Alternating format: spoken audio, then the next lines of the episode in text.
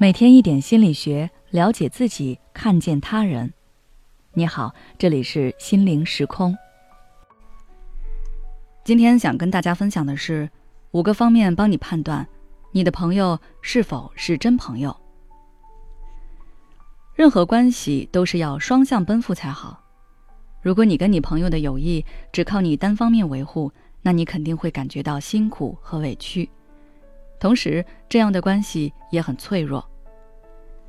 就比如昨天后台有一位小伙伴留言，他说他感觉他的朋友好像就是在利用他。每次吃饭去网吧，基本上都是他请客，找他基本都是有事，不是借钱就是借车，他感觉很受伤。所以今天我就跟大家列举五条单向有益的表现，让大家避雷。不要让自己成为这样虚假友谊的牺牲品。第一条，有事钟无艳，无事夏迎春。你可能平时表现的很热心、很讲义气，是那种愿意为朋友两肋插刀的性格。这种性格让你很容易交到朋友，但同时也容易被一些人利用。对方就是看准了你的正义感和责任感，所以总是找你帮忙。但是当你有需要时，他们却又找借口推辞，甚至直接消失不见。就比如前面那个例子，对方没钱了才来找你，缺少玩伴了才来找你，而自己快乐的时候却根本想不到你。像这样的人，其实根本就没有把你当做真正的朋友，只是把你当做某种工具。对于这一类人，大家还是要远离的好。第二条，不问你过得怎么样。只在乎自己。你身边可能有这样的人，他不开心了总是找你倾诉，没有想过自己的情绪是否会影响到你，也没有想过这样频繁的打扰是否给你造成了负担，反正就是想找你就找你，想抱怨就抱怨。有的时候你已经表示过自己很累，但对方还是沉浸在自己的世界里。或者你还试过直接跟对方说不想再听他说这些，可对方停止了一小段时间后，就又恢复成以前那样了。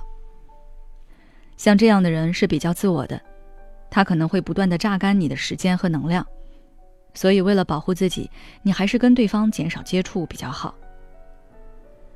第三条，对于你的付出理所当然，对于自己的付出斤斤计较。两个人相处肯定是要有付出的，而且很多时候这些付出是很细节的。正因为细节，可能对方就会无视，慢慢的就把这些事当做是你的责任和义务。比如曾有一个大学生来咨询，他说因为室友有很多社团活动，所以他经常会帮他打水、带饭、拿快递，但是室友从来没有说过一次谢谢。有一次，他请室友帮忙打水，可室友回来却说：“记住啊，你欠我一次。”他就感觉很委屈。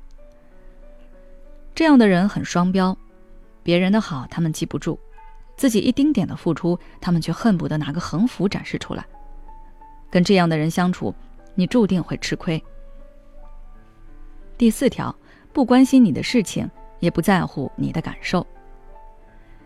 你记得对方的生日，对方却不记得你的；你知道对方爱吃什么，对方却连你对什么过敏都不知道。像这样的关系是不平衡的。有的人甚至会打着亲密的朋友都是这样的旗号，对你做一些过分的事情，比如故意贬损你，在众人面前拆你的台，让你难堪，给你起难听的绰号等等。在别人面前是一副好好脾气的样子。到了你面前，却变成了自私任性的样子。这样的人也许是把你当朋友，但是他们的友谊观是有问题的。你跟他们相处会感觉非常的疲惫，因为对方从来不愿意看看你的内心。第五条，不尊重你，强势的要求你听从。也许你在跟别人相处时习惯了退让和隐忍，你希望大家能互相尊重，不要起冲突。但是对方却无边界的插手你的生活，觉得你这不行那不对，好像什么都做不好，强势的要求你听从，还时不时的在你面前展现自己的优越。那他们可能不是把你当朋友，而是把你当做跟在自己身后的小弟和跟班。跟这些人交往只会消耗你的能量，你可以遇见更好、更值得你去用心对待的朋友，所以就不要对他们过度留恋了。好了，今天的分享就到这里。如果你还想要了解更多相关内容，欢迎关注我们的微信公众号“心灵时空”，后台回复“好朋友”就可以了。也许此刻的你正感到迷茫，不知道接下来的事业方向该怎么走；也许此刻的你正深陷痛苦，父母和家庭的压力都在你身上，你感觉不堪重负，身心俱疲的你应该让自己休息一下。我们组建了专业的心理救援队，也许可以帮到你。只要你关注“心灵时空”，回复“咨询”，就可以参加我们的心理咨询活动了。